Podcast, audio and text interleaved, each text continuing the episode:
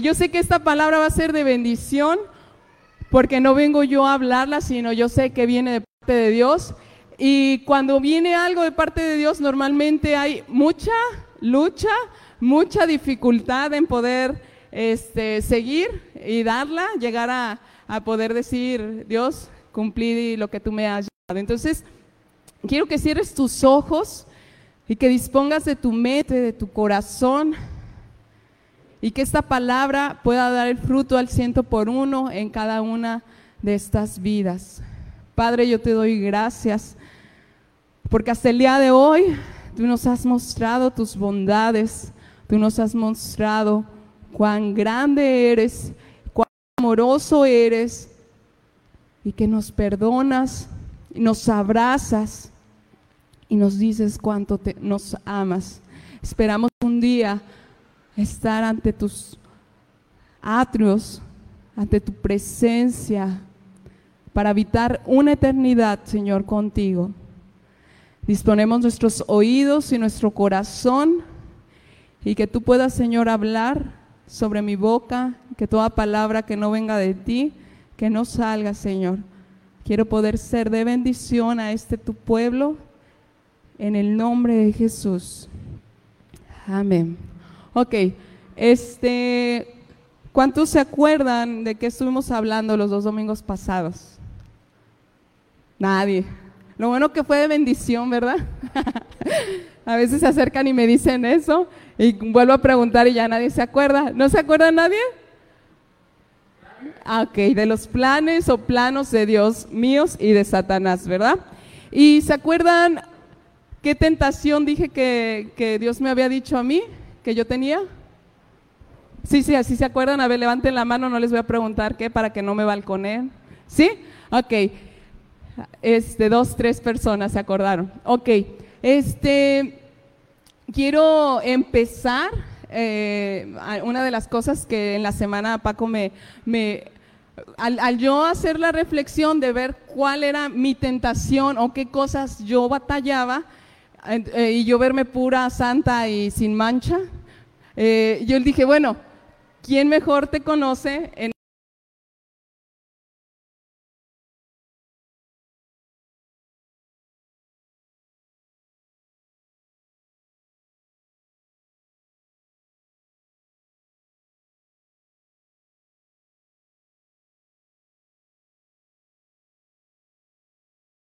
O sea, yo tal vez puedo decir, ah, pues le batallo, no sé, en hablar mucho y que a veces me cuesta trabajo escuchar.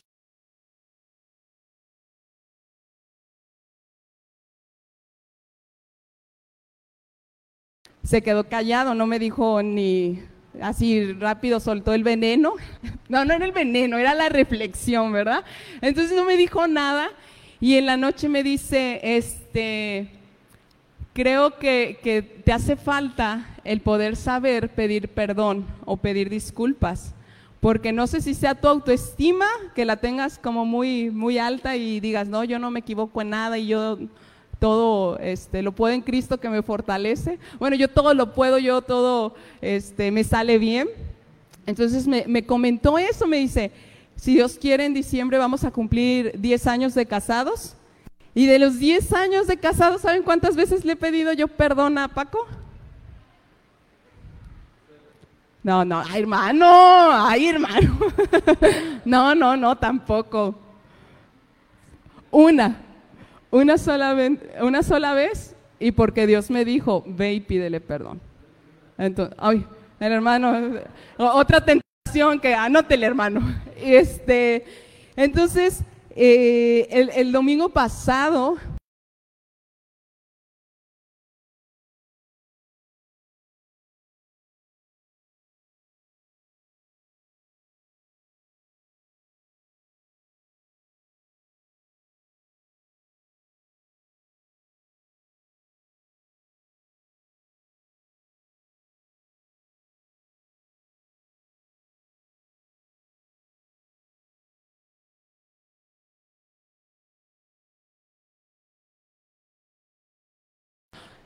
no es mi intención lastimarlos, así es que este, yo les pido disculpas, espero que me las acepten porque crean lo que, que si es mi tentación, pues yo quiero trabajar en ello, ¿ok?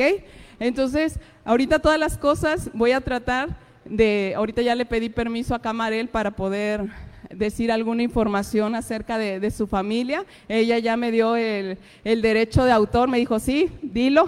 Entonces, este, vamos aprendiendo todos, amén. Hoy este, una de las cosas que, Dios me decía, que terminamos el domingo pasado acerca de que ah, son pocos las familias cristianas que permanecen tercera, cuarta y ya quinta generación. O sea, es muy difícil. No sé si ustedes hicieron como la prueba en acercarse y preguntar a los, a los cristianos que estamos aquí en casa, ¿Cuántas generaciones ha abarcado su cristianismo? Y realmente estamos entre la segunda y la tercera. La, segunda y la tercera generación que están conociendo de Cristo. Y, y Dios me decía que hiciera más hincapié a esto que se refiere a las generaciones.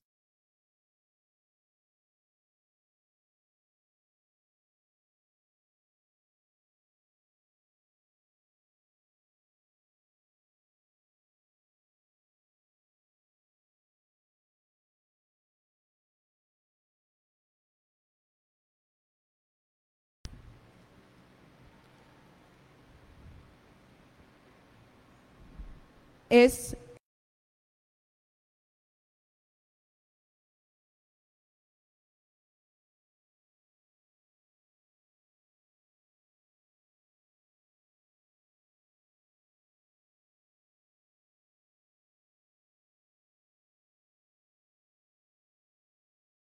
abarca 70 u 80 años. Yo no sé cuántos de ustedes les gusta o les llama la atención el poder leer la Biblia y encontrarse con las genealogías.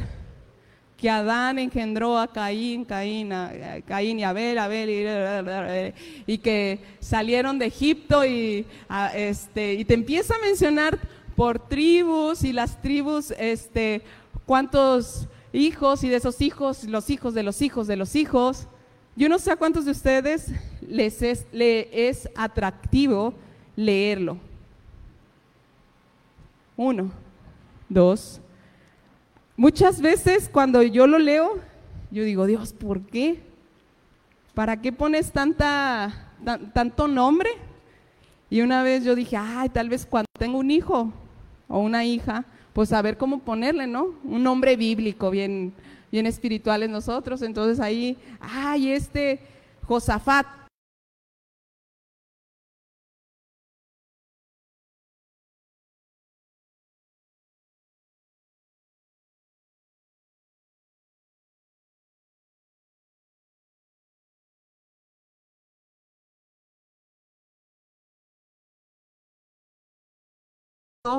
hijo de David, hijo de Abraham.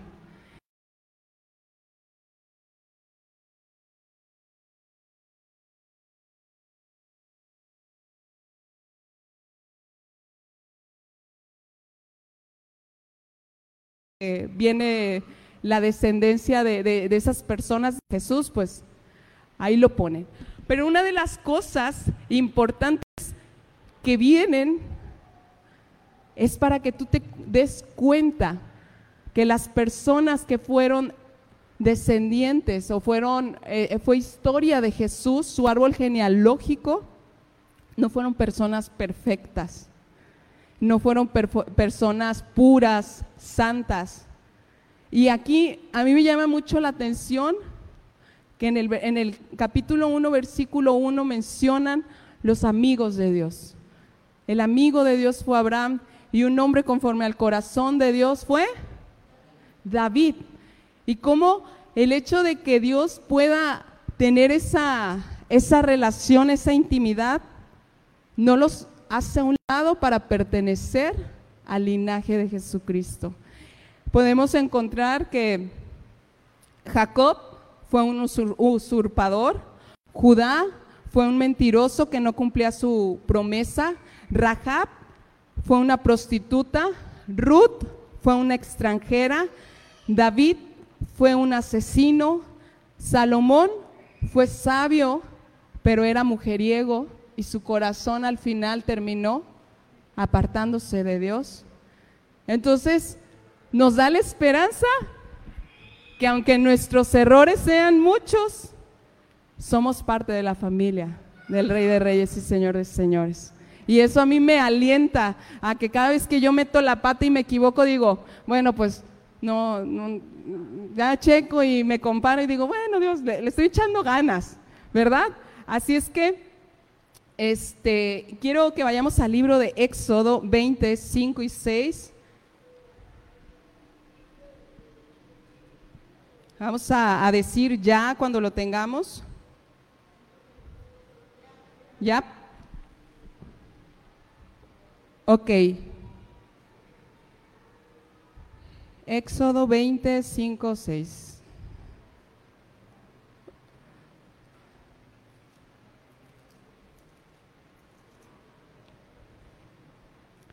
Y aquí hablan, Dios le está dando a, a Moisés los diez mandamientos. En el versículo 5 dice, no te inclinarás a ellas, o sea, las imágenes, ni las honrarás, porque yo soy Jehová tu Dios fuerte, celoso, que visito la maldad de los padres sobre los hijos hasta la tercera y cuarta generación de los que me aborrecen. Y, y yo no sé de las personas aquí que, que estamos y que tenemos tercera y cuarta generación o qué tan fácil o qué tan difícil ustedes han visto que sus hijos, que sus nietos puedan tener ese agrado, ese impacto como tú lo tuviste como primera generación hacia acercarse a Dios. ¿Lo ven que es fácil o lo ven que es difícil? Difícil, ¿verdad? Porque Dios llega te impacta a ti. Y a veces, si tú les preguntas, ¿por qué eres cristiano? Hay un libro que estoy leyendo que se llama Las mentiras que las niñas creen. Y dicen que una encuesta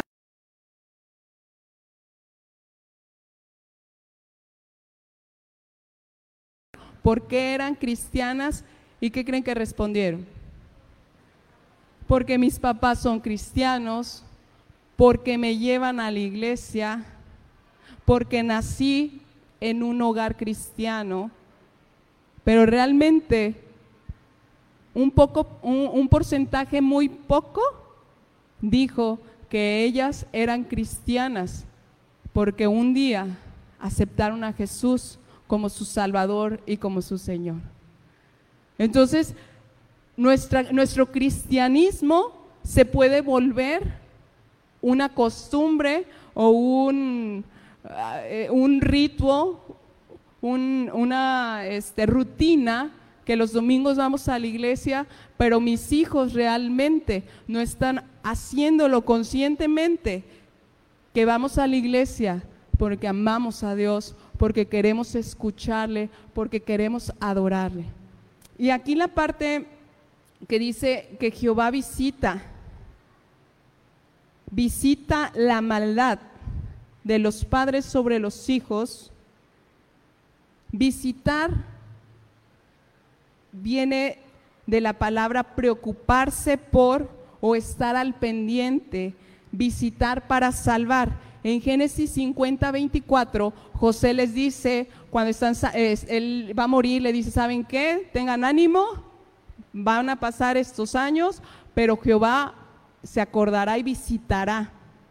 Entonces, Dios no está aquí para ver si tu tercera o cuarta generación la va a regar y se va a alejar. Dios está al pendiente de tu tercera y cuarta generación para poder volver a encontrarse con ellos. El número cuatro tiene un significado bíblico que significa plenitud y simetría. Plenitud y simetría. Y si Dios logra, o si la persona, mejor dicho, logra volverse una vez más a Dios, la plenitud del Evangelio se va a poder una vez más avivar en los corazones. El domingo pasado yo les leía una parte, una estrofa de un libro y que la verdad a mí, cuando yo lo estaba leyendo, me quebrantaba el corazón el poder saber que en todo el mundo, en todos los avivamientos del mundo mundial, no ha sobrepasado la tercera y cuarta generación. Entonces, yo no sé si, si logras captar que los ojos de Dios están cuidando y están queriendo bendecir tu simiente, queriendo bendecir tus hijos y los hijos de tus hijos. Pero ¿sabes qué? Satanás también está atento para poder envolver tu generación y atraerlos. Y como decíamos el domingo pasado, no se te va a presentar, te vengo a matar, generación de rentería, barrón. No, va a utilizar su astucia para volver tu corazón, un corazón apático, un corazón indiferente, un corazón de rebeldía. Había un dicho que a mí no me gusta mucho decirlo, pero yo sé que algunos de ustedes lo, han escuchado que dice, hijos de pastores, espérate lo peor. Porque muchas veces creemos que porque son hijos de pastores, ¿cómo se tienen que portar? Perfectos, alineados, sí, Señor. Y muchas veces los hijos de los pastores, de los líderes, son los que menos están interesados de querer acercarse a Dios. Vamos a, enfocarnos en una historia, bueno, son dos historias. Vamos al libro de Primera de Samuel, 15, del 20 al 28. Primera de Samuel 15,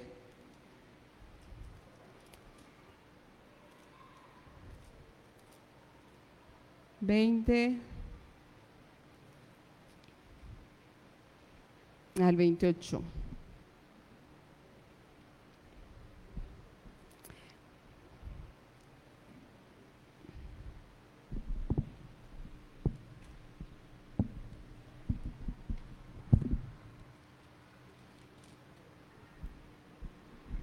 Y esa es la historia del primer rey de, de, Israel. Quiero hacer una aclaración. Los pecados no se transmiten por el ADN. El detalle aquí de las maldiciones generacionales es que los hijos estamos muy propensos a imitar las conductas que nuestros papás, que vimos toda la vida con nuestros papás. Podemos caer en el extremo de que yo no voy a ser el borracho alcohólico que fue mi papá, pero podemos también ser el borracho alcohólico que fue mi papá porque lo estuvimos observando y podemos estarlo repitiendo. ¿Ok? Aquí Saúl desobedece a Dios en, un, en una misión. Él tenía que destruir todo lo que, eh, desde los bonitos hasta los feos, desde las mujeres hasta los niños. Y llega Samuel y Saúl respondió a Samuel, antes bien, he obedecido la voz de Jehová y fui a la misión que Jehová me envió y he traído a Gag, rey de Amalek, y he destruido a los amalecitas. Mas el pueblo tomó del botín ovejas y vacas, las primicias de la anatema para ofrecer sacrificios a Jehová, tu Dios, en Gilgal. Y Samuel dijo, se complace Jehová tanto en los holocaustos y víctimas como en que se obedezca a las palabras de Jehová. Ciertamente el obedecer es mejor que los sacrificios y el prestar atención que la grosura de los carneros. Porque como pecado de adivinación es la rebeldía y como ídolos e idolatría la obstinación. Por cuanto tú desechaste la palabra de Jehová, él también te ha desechado para que no seas rey. Entonces Saúl dijo a Samuel, yo he pecado, pues he quebrantado el, eh, he quebrantado el mandamiento de Jehová y tus palabras, porque temía al pueblo y consentía la voz de ellos. Perdona pues ahora mi pecado y vuelve conmigo para que adore a Jehová. Y Samuel respondió a Saúl, no volveré contigo porque desechaste la palabra de Jehová y Jehová te ha desechado para que no seas rey sobre Israel. Y volviéndose Samuel para irse, él se asió de, la punta de su manto y éste se rasgó. Entonces Samuel le dijo, Jehová ha rasgado hoy de ti el reino de Israel y lo ha dado a un prójimo tuyo mejor que tú. Ok. Aquí vemos que el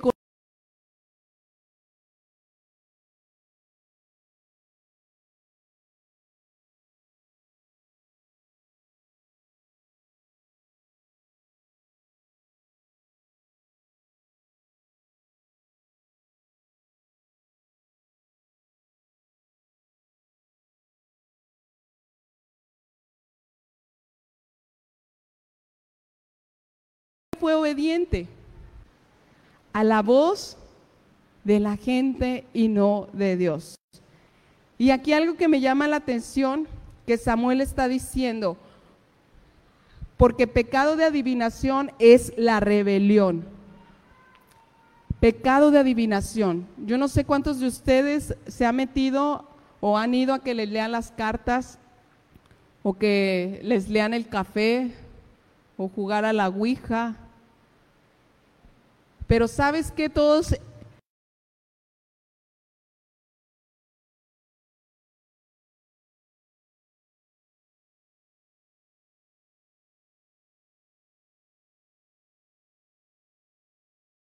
poniendo en el mismo plano.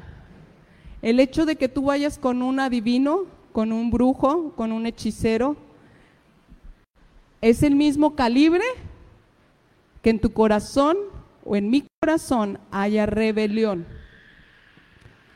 Tenemos que prender nuestras luces porque por la rebelión de Saúl, Dios lo desechó a él y a toda su descendencia. ¿Qué es rebelión? Es el levantamiento contra una autoridad o gobierno en especial cuando se realiza con el fin de sustituirlo por otro. ¿Cuántos chavos de ustedes les entra la rebeldía, la rebelión? Que quieres sustituir la autoridad de tus papás por tu propia decisión, por lo que tú quieres y a mí no me importa que si hay tu mamá es que eres de la antigüita, o sea, no, no me entiendes. Aguas. Porque lo que tú estás dejando entrar en ti es un espíritu de rebelión que te puede hacer, que puede ser desechado delante de la presencia de Dios. Y como ídolos o idolatría, la obstinación. ¿Qué es obstinación? Es el mantenimiento excesivamente firme de una idea, intención u opinión sin tener en cuenta otra posibilidad. A ver aquí, papás, ¿cuántas veces somos obstinados? Aquí nadie, ¿verdad? No somos obstinados, que nos casamos con una idea y aunque venga el presidente López Obrador, no. Es porque así yo lo digo y así va a ser y llueve, truene, relampaguee, me llores, me grites, Estás obstinado con tu idea, con tu intención. Y Dios te dice, aguas. Es que es bien terca. Ay, mi mamá sí es, es bien terca. O sea, ella lo que se propone, lo hace. Aguas. Porque sin tú saberlo, te puedes desviar por tu propia obstinación. Y tristemente, el reinado de Saúl, como muchos sabemos, aunque él quiso mantener a la fuerza, a Samuel le rasgó su vestidura, Dios le dijo, tu corazón no está cerca del mío. Así es que yo voy a levantar un nuevo rey que no sea de tu linaje, porque tú no tienes la actitud de reconocer, de humillarte, de decir, si es cierto, la regué, perdóname. No porque quiero agradar a los otros, sino porque quiero agradarte a ti. No porque me interesa reinar, sino porque quiero estar cerca de tu corazón. Y Dios levanta al rey David. Y después de una larga, larga historia para que David pueda llegar a reinar, después de ser perseguido, de querer ser asesinado, de que este, estuvo viviendo con, con gente amargada, que estuvo caminando sobre el desierto, el rey Saúl y su linaje mueren en una batalla, David es proclamado rey y una de las cosas que Dios le promete al rey David, vamos al libro de Segunda de Samuel.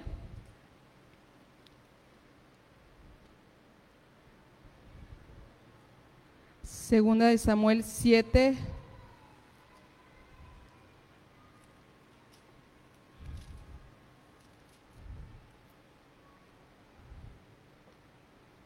Doce al dieciséis. Dice, y cuando tus días sean cumplidos y duermas con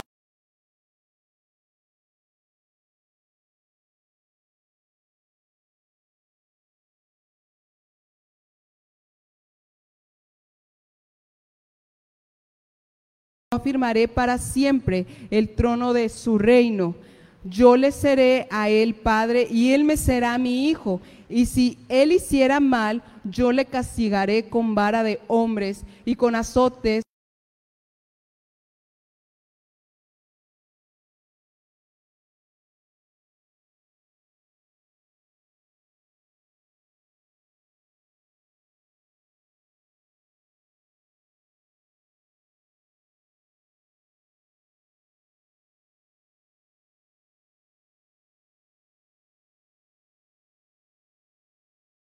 Que del linaje de David llega el Salvador, llega Jesús.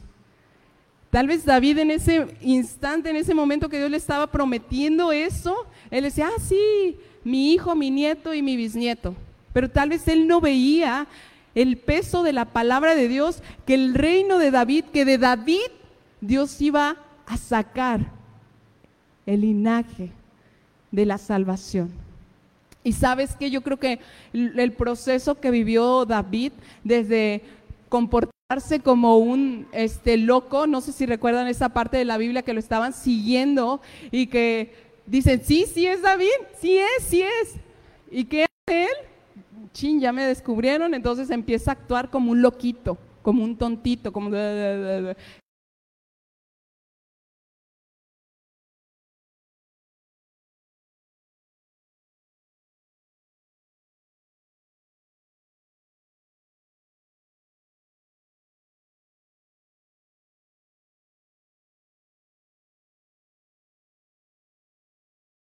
vio que tenía la actitud para poder gobernar no solamente una nación.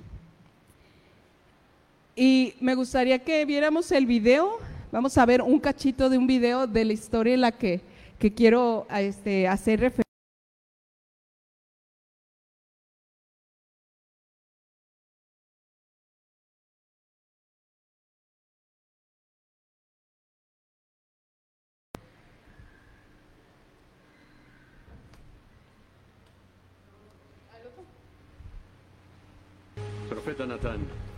Qué sorpresa verlo tan temprano.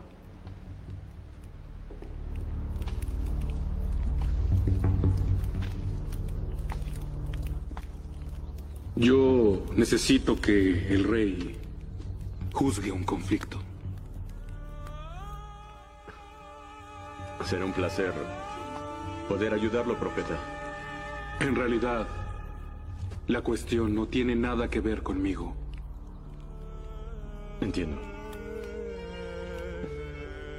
Bien? ¿Qué sucedió?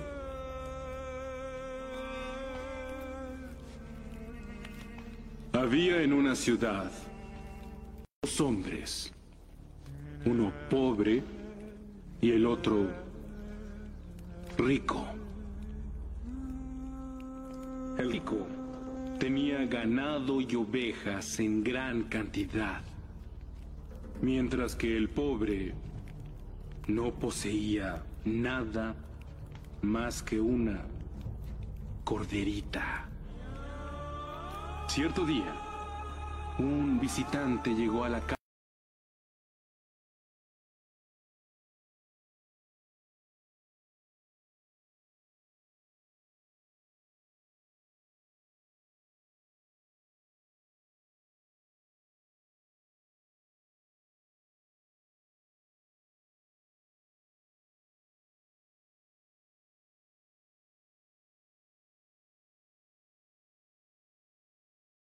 Que vive el Señor, que el hombre que hizo eso debe morir. Y pagar cuatro veces multiplicado por haber hecho algo tan cruel. Pues muy bien. Ese hombre eres tú, David. Yo te ungí rey de Israel. Eso dijo el Señor. Te liberé de las manos de Saúl. Yo te cubrí de fama, de riquezas, de victorias. Y si eso no bastara, yo te hubiera dado todo dos veces más. ¿Por qué entonces tú, David, desobedeciste mis mandamientos y cometiste ese acto abominable? Tú planeaste de forma cobarde la muerte de Urias. Mataste a un soldado valiente y honrado con la espada de los amonitas. Y tomaste para ti a la mujer que era suya. Y porque tú ofendiste al Señor y lo desobedeciste al apropiarte de la mujer de Urias, la espada jamás se alejará de tu casa. Uno de tus descendientes tendrá una muerte violenta y de tu propia descendencia brotará el mal que se levantará en tu contra, causando tu desgracia.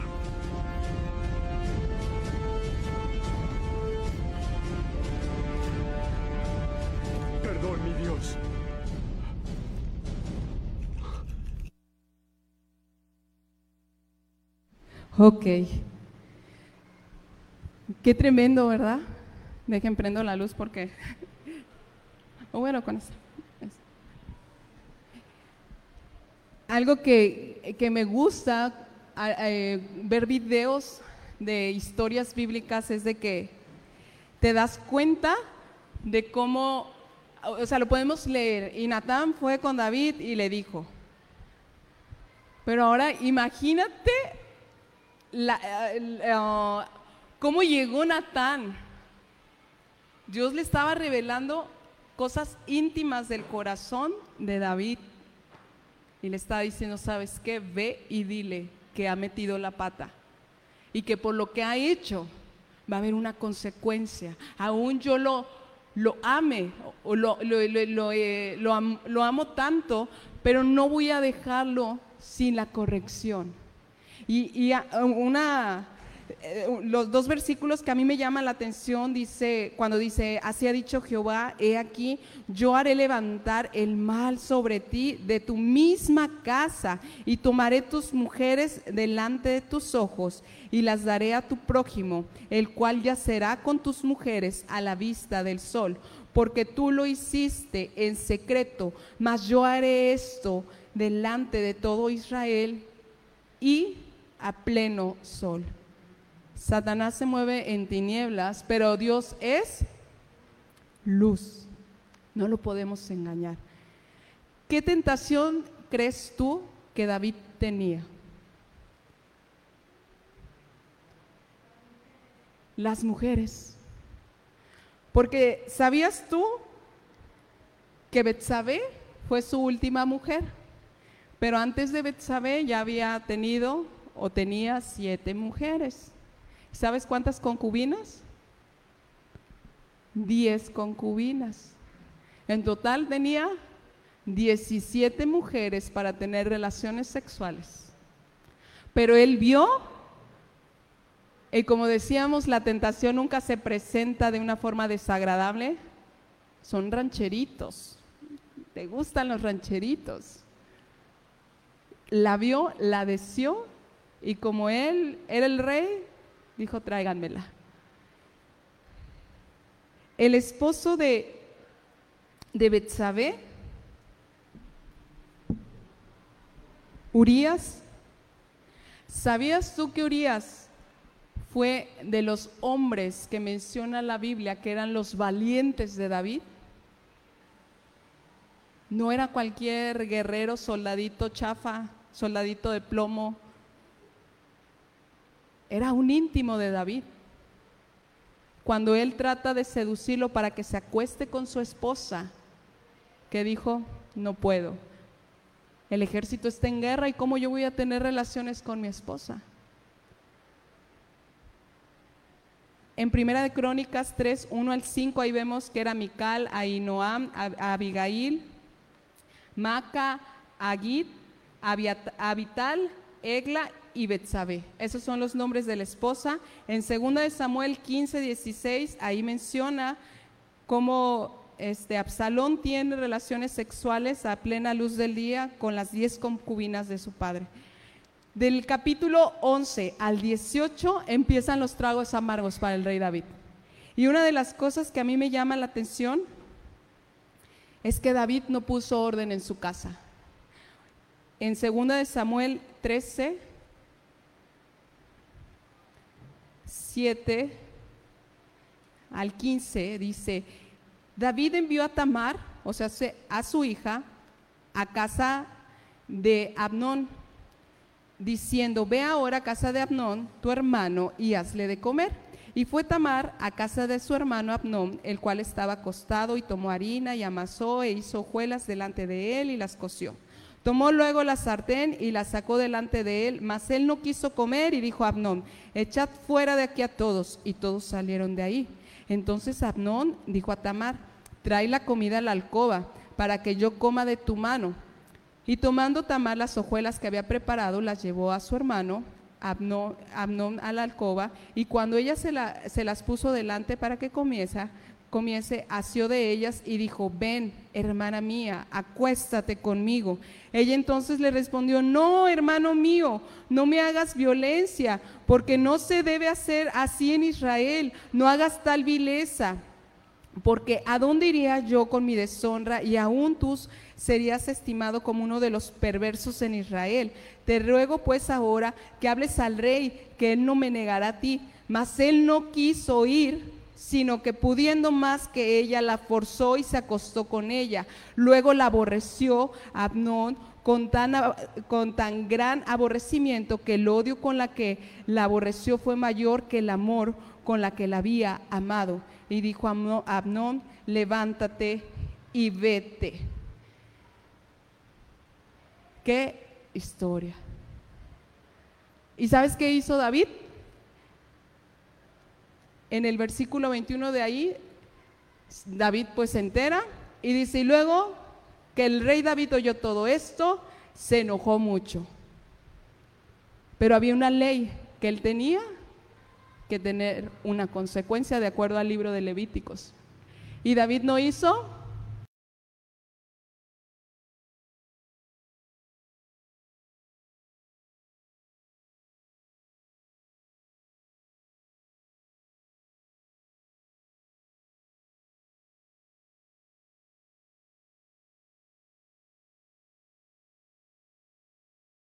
a su medio hermano Abnón. ¿Y qué creen que dice David después de que lo mata? No hizo nada. Lloró por la muerte de su hijo, pero tampoco lo reprendió, tampoco le, le hizo tierra. Si dijimos que las debilidades, la, la tentación o la debilidad de David fue las mujeres, de sus hijos, ¿qué estamos viendo? ¿Que eran qué? Las mujeres también. Habiendo tanta muchacha guapa en el reino, ¿por qué se enamora de la hermana? Pudiendo haber hecho las cosas bien, no quiso. Se obsesionó y dijo, ella va a ser para mí. Y la palabra de Dios siempre se cumple. En el versículo, en segunda de Samuel 16, 21 y 22. Y Aitofel dijo a Absalón, llégate a las concubinas de tu padre, que él dejó para guardar la casa, y todo el pueblo de Israel oirá que te has hecho aborrecible a tu padre, y así se fortalecerán las manos de todos los que están contigo. Entonces pusieron para Absalón una tienda sobre el terrado, y se llegó Absalón a las concubinas de su padre ante los ojos de todo Israel. ¿Qué quiere decir se llegó?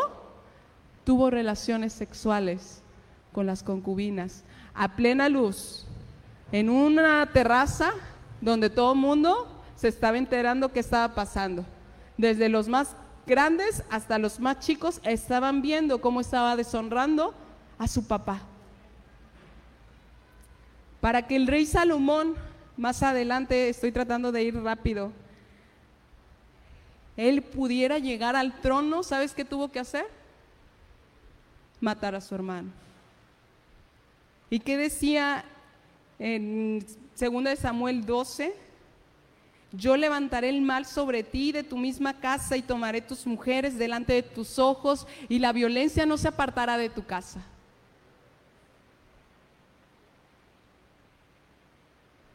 ¿Qué palabras tan fuertes Dios le estaba diciendo?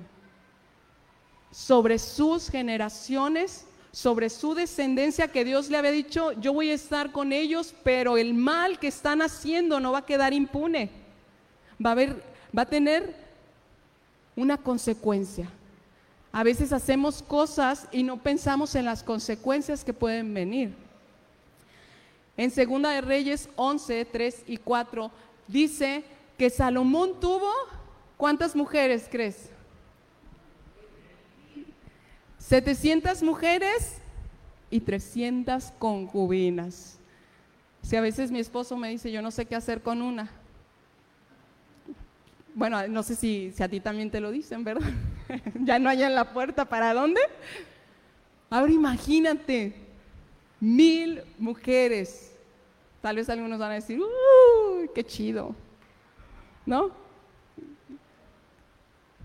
Pero todas las mujeres que tuvo Salomón, ¿sabes a qué lo llevaron? Alejarse de Dios, a que su corazón se inclinara ante otros dioses. Y los últimos días de Salomón, aunque fue el más sabio, aunque él tuvo este reino, poder, su corazón estuvo lejos de Dios. Y sabes, todo esto lo que te he tratado de demostrar, como te decía al inicio, es para que tú te des cuenta cómo Satanás está al acecho de nuestras generaciones, que tú ya conociste de Cristo. Ay, sí, qué bueno, qué chido, que te bautizaste y que estás sirviendo en la iglesia, pero yo me voy a encargar de tus hijos. Que no les interese, que te renieguen, que se desvíen, que les llamen la atención otras cosas. Ay, yo toda mi vida he sido cristiana, a ver, quiero ver qué se siente ir de antro, quiero ver qué se siente ir con estos amigos de la bolita que se juntan en la colonia a contar chistes, a tomar, a comprar cerveza, no sé. ¿Tú crees que es casualidad? No. ¿Y sabes qué? A veces nos hacemos como el rey David. Nos enojamos y ya. Nos ponemos a llorar. es que no quiere, es que no puedo. Pero le has preguntado a Dios qué tienes que hacer con tus hijos. ¿Cómo les tienes que poner un freno? ¿Cómo los tienes que empujar? Y si no haces eso, Satanás se los va a devorar. Por más que hayan orado por ti, como oraron por mí cuando estaba yo embarazada de Ben y de Sammy, y que Dios los va a usar y eh, son ungidos y son amados y son y son y son. Pero en el momento en que están creciendo, no son corregidos, no son enseñados, esa generación se puede perder. Y existen diferentes estrategias. Le digo a Paco que he escuchado a Pablo Rosales, no sé si ustedes lo han escuchado, pero cada vez que lo escucho yo digo, ay Dios, Disney está totalmente distorsionado. Hay tantas cosas que están ocultas ante nuestros ojos. Y una frase que, que él decía, Disney les ha tomado el pulso a los papás y los papás no han hecho nada. Les han metido series de homosexuales y los papás, ay, son caricaturas, ay, qué exagerado. Les han metido programas de brujería.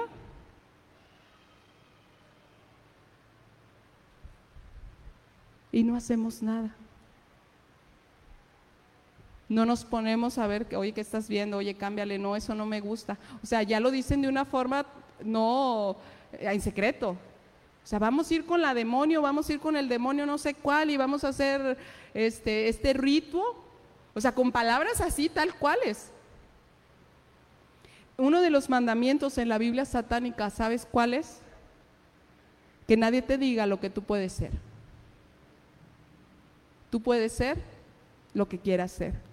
¿Papás han escuchado esa frase? Disney Channel, tú puedes ser lo que quieras ser. Y hay, hay una imagen también en Barbie, que no sé si han visto ustedes un comercial, y maneja también esa misma frase, tú puedes ser lo que quieras ser. Y lo están manejando en que Barbie puede ser Barbie futbolista, Barbie empresaria, Barbie bombero, Barbie astronauta, Barbie policía, Barbie maestra y la Barbie divorciada y la Barbie... Porque tú puedes ser lo que quieras ser. Pero no solo se están refiriendo a oficios, se están refiriendo a tu identidad sexual. Ah, hoy amaneciste queriendo ser niña,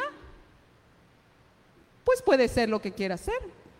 Píntate, sácate la ceja, ponte un mechón, hazte un aretito aquí para que te veas bien chulo. Eso es lo que está detrás. Y nosotros no nos estamos dando cuenta de las cosas que están entrando a los ojos y está bajando al corazón. Cuando yo salí embarazada de Sammy y, que fuimos a comprar cosas para ella, yo estaba encantada porque había un montón de cosas rositas y de brillos y de arcoíris y que la faldita y que el moñito y que el babero con brillos y cuando eh, salgo embarazada y sé que es niño y voy al área de niño y yo me quedo así como que, ay, no es tan divertido comprar cosas para niño. O sea, ¿qué? La cachuchita, una corbatita y el pantalón y se acabó. Y yo no sé si tú te has dado cuenta, pero el ataque ha sido tan fuerte para que la mujer tenga la libertad que ha inspirado a muchos hombres el poderse transformar.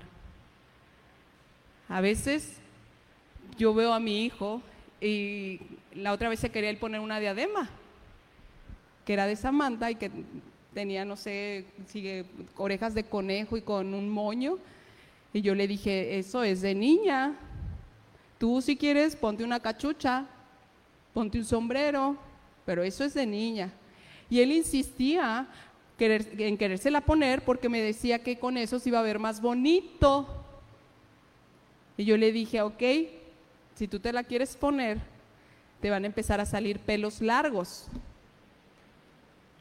y así te voy a llevar a la guardería y tus amiguitos van a ver que te están saliendo pelos largos y te van a decir, ¿qué te traes en la cabeza, Benny?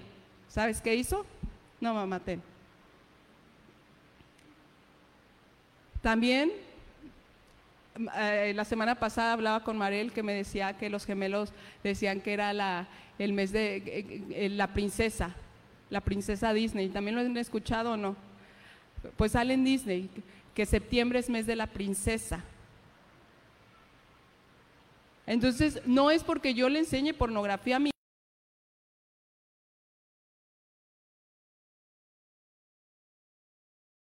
inconsciente está captando y que dice, ¿sabes qué? Creo que es más divertido, es más bonito, es más llamativo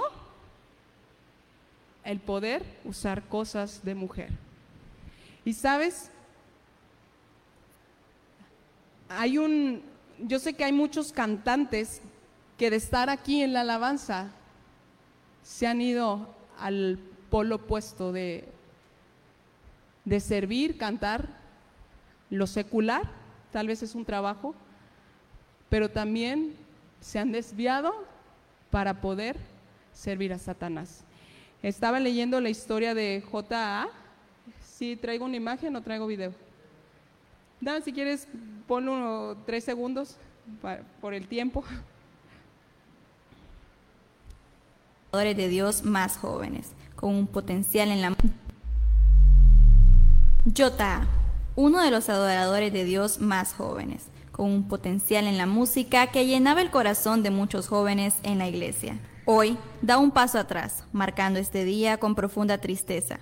Y es que como comunidad cristiana no esperábamos que el joven que empezó desde niño en los caminos del Señor deleitándose con su voz pusiera un alto en su conversión. Aunque anunció su retiro de la iglesia en el año 2020, muchos no esperábamos que Yota diera a conocer recientemente su transformación. En sus redes sociales ha manifestado su apoyo a la comunidad LGTB y aunque nunca había expresado formalmente su deseo de hacer cambios más resaltables en su vida, nos ha llenado de profunda tristeza las imágenes posteadas recientemente.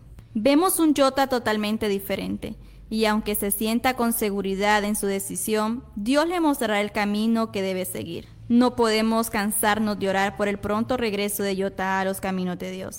El influencer y comediante Félix Aquino se ha pronunciado con un mensaje muy conmovedor, posteando un segmento de una de las canciones de Yota, diciendo lo siguiente. Así es como yo siempre te veré, hermano, como un Samuel dispuesto a escuchar la voz de Dios como alguien que nació para adorar a Dios. Más que escandalizarme, me duele mucho verte lejos de tu verdadera vocación. Aunque todo esto no duele, todavía tengo fe de volver a verte adorar. Quizás en el transcurso de las horas serán varios los líderes religiosos pronunciándose ante esta noticia de Yotá. Como hijos de Dios no podemos juzgar. No todo está perdido y sigamos teniendo fe en que Dios pueda restaurar su vida nuevamente y veámosle con ojos de amor y misericordia.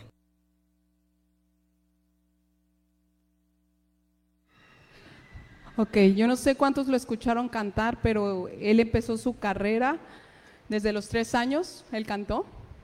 A los 13 años se metió un casting y que cantó este, una canción cristiana. ¿Mande?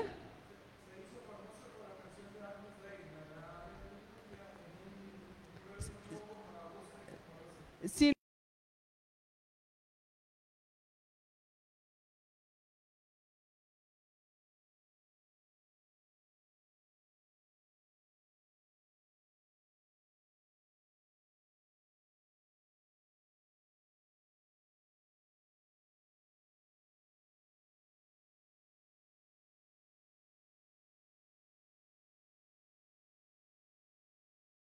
¿Sabes qué? Tengo esta situación, no sé qué hacer, me están diciendo que aborte, oran por ella le dicen, ¿sabes qué?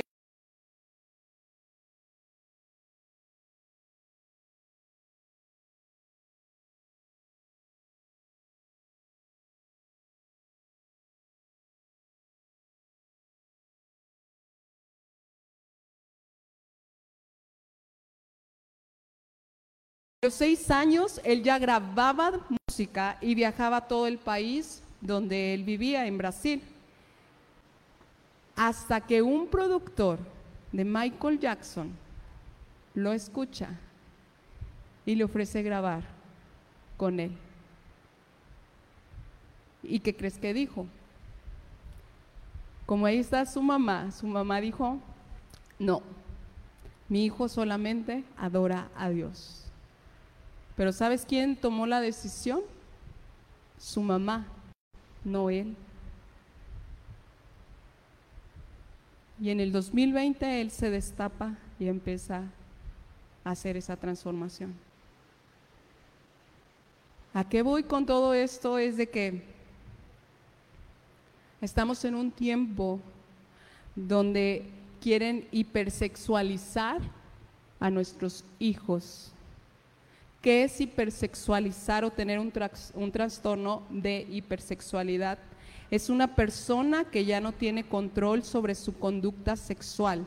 Esto abarca desde el consumo de pornografía, desde encontrar nuevas parejas, desde tener sexo por teléfono o simplemente tener sexo con extraños. ¿Y sabes de dónde empiezan a tomar estas ideas?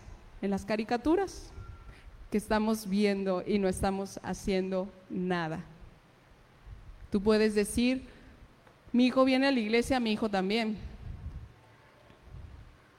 Pero hay ciertos moveres que si tú no les pones un alto, las cosas o los hábitos de juegos, de series, de videos, que ellos están viendo, vas a tener un hijo endemoniado. Y no te vas a dar cuenta porque todos los días vas a estar conviviendo con él. Hasta que empiece a dar frutos.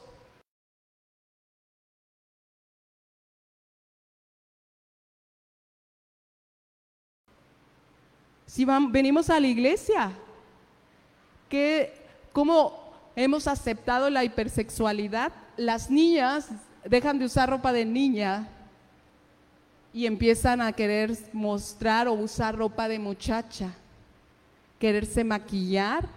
Y los niños empiezan a querer seguir los mismos pasos. Este es un youtuber que te enseña cómo maquillarte. Y sus papás, ¿sabes qué dicen? Es que es lo que él quiere ser. Y nos han lavado tanto el cerebro que estamos aceptando una sociedad así, que el ser heterosexual, ay, guácala, eres hetero. Y es mejor visto por tus adolescentes, por tus hijos, el ser homosexual. Jesús en el libro de Marcos sana a un muchacho endemoniado. En el capítulo 9, versículo 20 dice, se lo trajeron y cuando el espíritu vio a Jesús, lo sacudió con violencia al muchacho, quien cayendo en tierra se revolcando, echando espumarajos. Espumarajos, perdón. Jesús preguntó al padre, ¿cuánto tiempo hace que le sucede esto? Y él dijo, desde niño. Ay, pero dice la Biblia que todos los niños heredarán el, reino de los cielos. ¿Qué habrá pasado con este niño que ya a la edad de ser un adulto estaba totalmente endemoniado? Punto número uno. Es urgente que identifiquemos cuáles son nuestras tentaciones, papás. ¿Por qué? Si tú no te pones en guardia, tus hijos van a estar cayendo o repitiendo las cosas que tú no estás cerrando. Punto número dos, no solamente lo confieses y digas, soy un pecador porque me gusta el chisme o porque no sé pedir perdón. Necesitamos que nuestro corazón sea tratado. Necesitamos caminar y avanzar y en nuestra debilidad ser fortalecido. Punto número tres. Necesitas sentarte con tus hijos,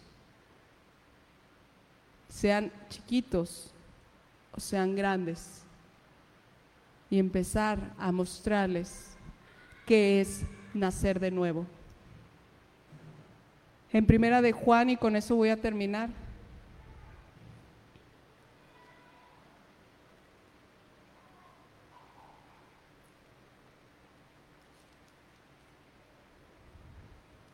Primera de Juan 5, 1 al 4 dice, todo aquel que cree que Jesús es el Cristo es nacido de Dios, y todo aquel que ama al que engendró, ama también al que ha sido engendrado por él. En esto conocemos que amamos a los hijos de Dios, cuando amamos a Dios y guardamos sus mandamientos, pues este es el amor a Dios, que guardemos sus mandamientos y sus mandamientos no son gravosos, porque todo lo que es nacido de Dios vence al mundo. Y esta es la victoria que ha vencido al mundo, nuestra fe. Todo lo que es nacido de Dios vence al mundo. ¿Tus hijos han nacido de nuevo? ¿Tú has nacido de nuevo? El cristianismo que hasta hoy hemos venido llevando de venir a la iglesia, que suban a clases, que bajen a clases, y que el papá no tome el tiempo de explicarle, hijo, tú eres cristiano en el momento en que tú aceptas que eres un pecador. ¿Cómo se lo vas a explicar? Con peras, con manzanas, como Dios te dé la creatividad. Pero necesitamos empezar a sembrar la palabra de Dios en sus corazones. Tú eres un varón, porque Dios te hizo varón, porque tiene un propósito y que un día tú vas a estar delante de Él. Dios te hizo una mujer. ¿Cuál es el propósito? ¿Qué palabras Dios te ha dado para ella? Que eh, tus hijos empiecen a escucharlo, que se empiecen a identificar con lo que tú, Dios te dio un día. Yo no sé qué estrategias Dios te va a dar. A veces nos da miedo enojarnos con nuestros hijos.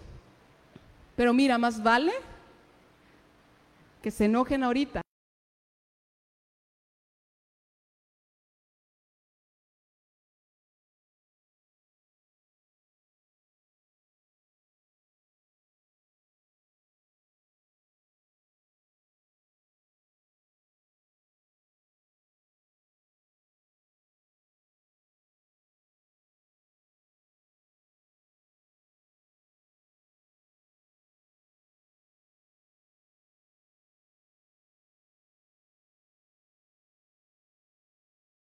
Generación. Y Satanás dice, es sabroso, es delicioso tragarme tu generación, tragarme los planes que Dios tenía para ti, pero mira, yo fui más astuto. Si es quitarles el celular, si es ponerles hora de qué cosas ven, si es sentarte tú a qué están viendo. No nos gusta pagar ese precio. Y es necesario. Los papás nos estamos desocupando, pero Satanás se está ocupando. Y cada vez, si tú prendes la tele y ves un canal de caricaturas, te vas a sorprender de las cosas que vas a ver.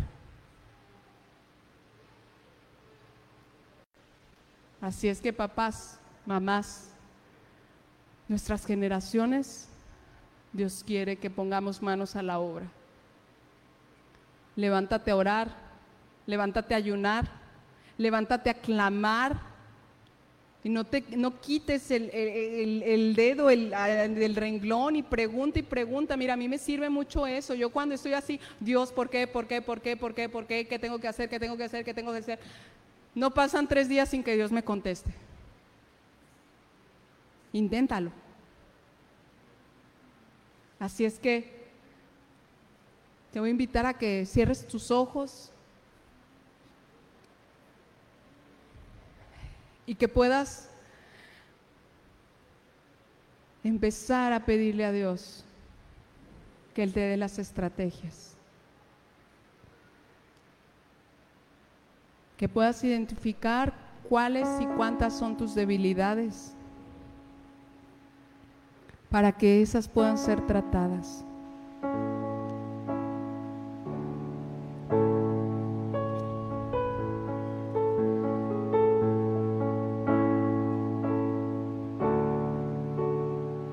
Padre, en esta hora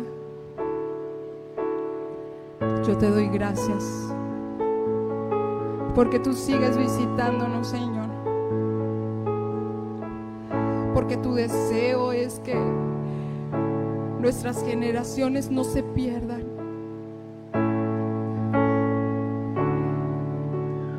Ayúdanos, Señor, que a pesar de nuestro cansancio, a pesar de nuestro tiempo, a pesar de nuestras prisas, nuestros ojos puedan estar abiertos no solamente a nuestros hijos, sino a los hijos de nuestros hijos, a los amigos de nuestros hijos, Señor.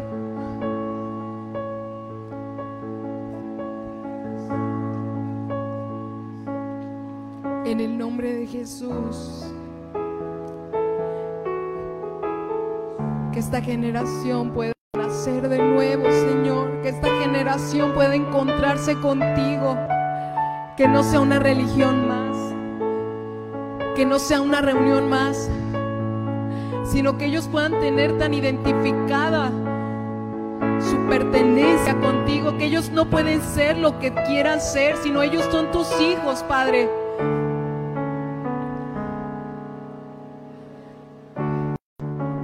Perdónanos, Dios. Nuestro corazón está rendido ante ti, Señor. Danos esa paz, Dios, para seguir caminando, para seguir hablando.